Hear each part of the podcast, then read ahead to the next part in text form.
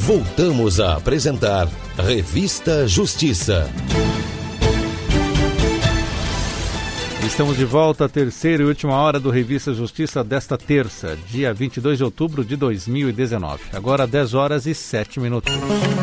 Cabeça de Juiz, com o ministro Og Fernandes. E toda terça-feira, você ouvinte já sabe, temos um encontro marcado com o ministro do Superior Tribunal de Justiça e também do Tribunal Superior Eleitoral, Og Fernandes, no quadro Cabeça de Juiz. Ministro, seja bem-vindo mais uma vez. Bom dia. Bom dia, Sérgio. Bom dia aos ouvintes da Rádio Justiça. É um prazer retomar aqui essa nossa conversa das terças-feiras. Ministro, vamos falar então sobre um evento que será realizado no STJ, o desporto que os tribunais superiores praticam. Pois é, Sérgio. Nós temos uma semana movimentada envolvendo o STJ, o STJD, que é o Superior Tribunal de Justiça Desportiva de Futebol, o TST, o Tribunal Superior do Trabalho, e várias entidades. E o evento, como você falou, chama-se O Desporto que os Tribunais Superiores Praticam. O que é que é isso?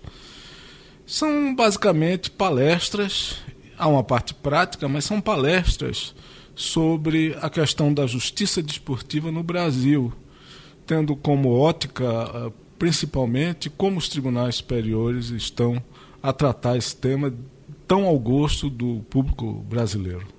Este evento acontece na quarta-feira, dia 23, e também na quinta, dia 24. Dia 23 teremos uma sessão de julgamentos do STJD, ministro? Isso é uma experiência diferente. Nós sabemos que a justiça desportiva tem seu tribunal, mas poucas pessoas têm a oportunidade de assistir a uma sessão do STJD. Então, haverá uma sessão de julgamento no Salão Nobre do STJ no dia 23, amanhã. E no dia seguinte teremos um grande ciclo de palestras a partir das 9 horas, basicamente, da manhã e vai até 17 horas.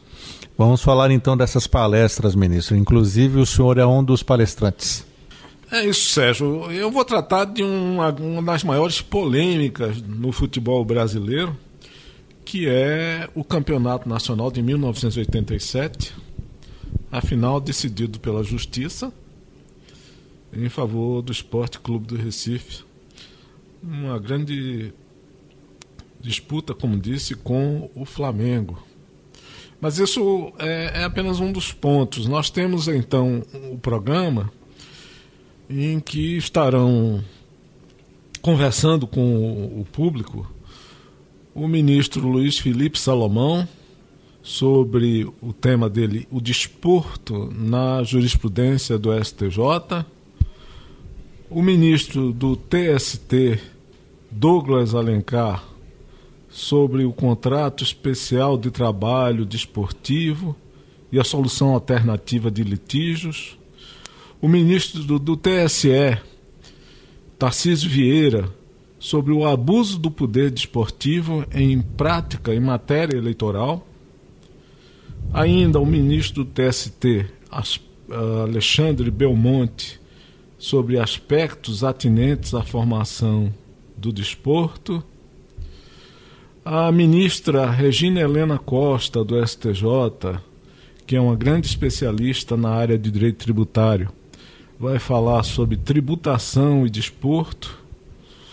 O ministro do STJ, Nef Cordeiro, que é um grande profissional na área do direito penal, falará sobre aspectos do direito penal desportivo. O ministro do TST, Breno Medeiros, eh, falará sobre a relação do dirigente com a associação desportiva à luz do direito do trabalho. E, finalmente, a ministra do Superior Tribunal Militar, Maria Elizabeth Rocha, que vai fazer uma palestra sobre as Forças Armadas e os desportos. Então, como se pode ver pela programação, ela é bastante variada, envolve todos os tribunais superiores, uh, com palestras e temas uh, muito interessantes, e penso que a organização do evento foi feliz também na escolha dos temas que serão tratados aqui. Então, teremos um dia cheio de reuniões, de palestras sobre a prática do desporto no, nos tribunais superiores do país. As inscrições podem ser feitas pelo site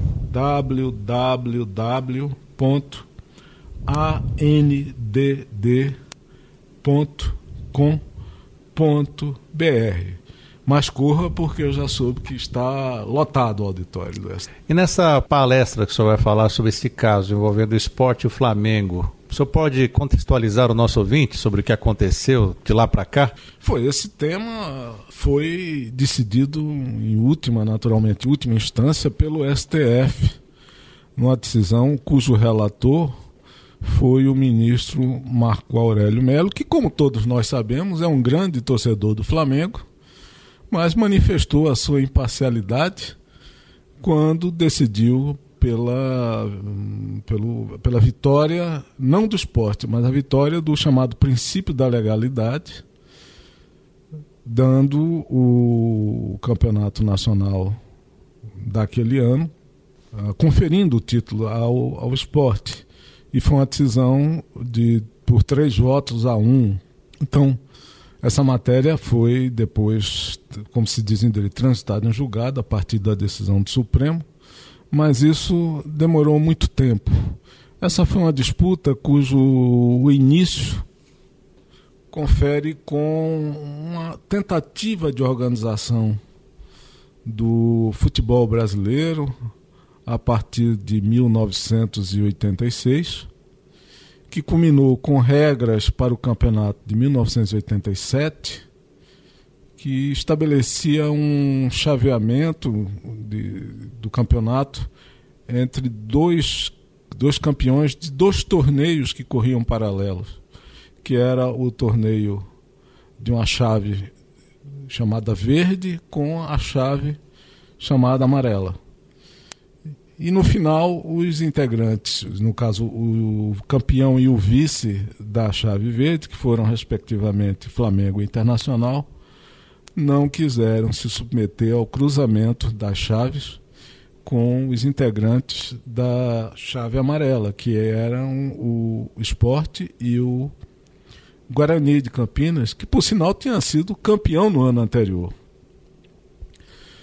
isso foi um, uma questão mais do que futebolística. Isso virou uma questão jurídica, virou uma questão de sociologia mesmo, não é? porque havia grandes interesses em jogo, o sentido da, da massa eh, torcedora do Flamengo, a, para a qual foi vendida uma opinião de que o campeão seria o campeão do módulo verde. E, enfim, essa é uma polêmica que até hoje é, dividiu os torcedores rubro-negros cariocas e os torcedores rubro-negros uh, pernambucanos e da região do Nordeste. Então é um tema palpitante que talvez alguns detalhes não estejam mais na memória do público, que eu vou tentar resgatar nessa conversa na quinta-feira, às 14 horas. Ministro Marco Aurélio, torcedor do Flamengo, senhor torcedor de esporte, como fica o coração do juiz? Bom, eu tive a felicidade de não ter que me envolver no problema, não tive que julgar essa matéria. Então aí eu posso dizer, Sérgio, que eu fui simplesmente torcedor. Né? Mas é, é, como nós vamos conversar na quinta-feira, prevaleceu aquilo que os regimentos previam.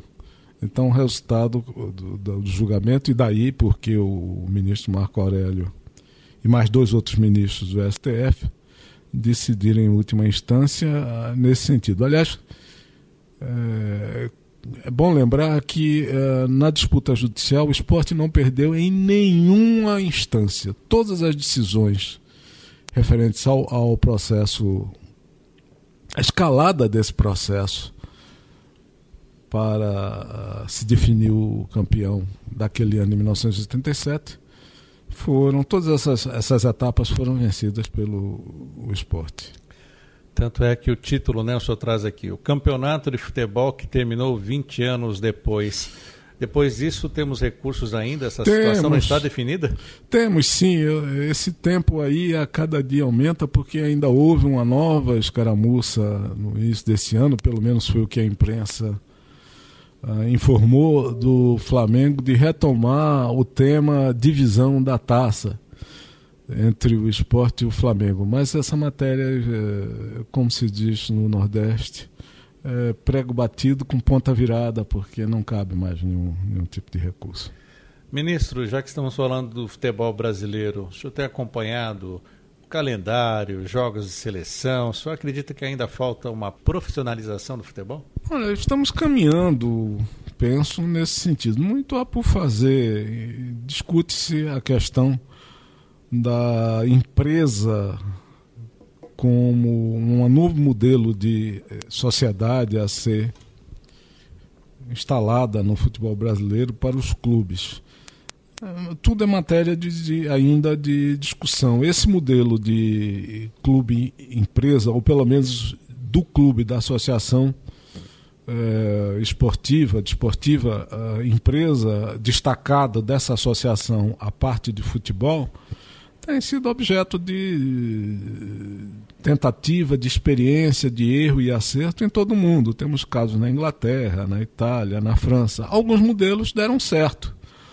Outros modelos nem tanto assim. De modo que é a partir dessas experiências que se pensa adotar um modelo de, da prática do desporto com a bola, com o futebol, é mais efetiva. Nós temos realmente muito problema ainda ligado à,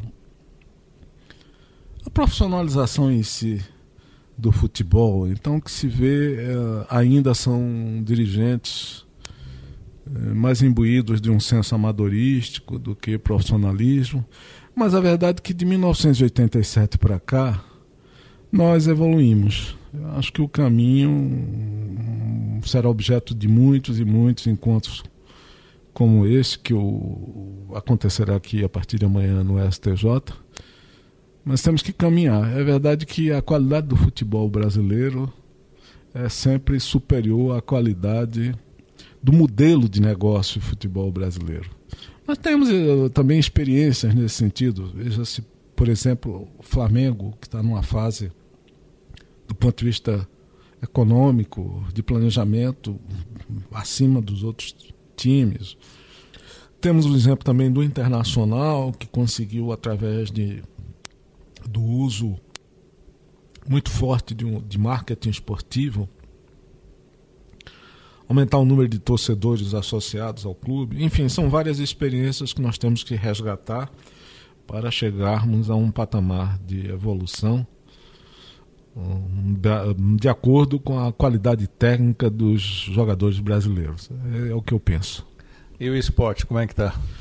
O esporte, mais uma vez, está na luta, está subindo para a Série A. Uh, o esporte é um time de muita liderança regional.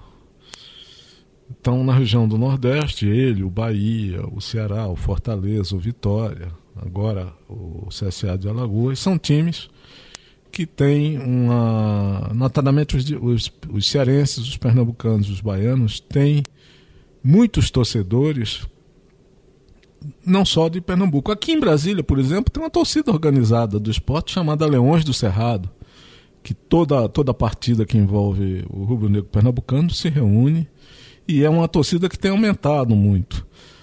Agora, a experiência com o futebol brasileiro, com, com as dimensões do futebol brasileiro, é, é, que são no cenário nacional, é que o esporte não tem os recursos, não tem o número de torcedores, não pode comparar como times tais como o Corinthians, o Flamengo, o Vasco e, e, e, até na região Nordeste esses times do, do centro e do sul têm, principalmente do centro, centro-sul, tem uma torcida muito organizada. E você sabe qual é a razão de ter tantos torcedores, por exemplo, do Flamengo no Nordeste, Sérgio? Não, não tenho ideia.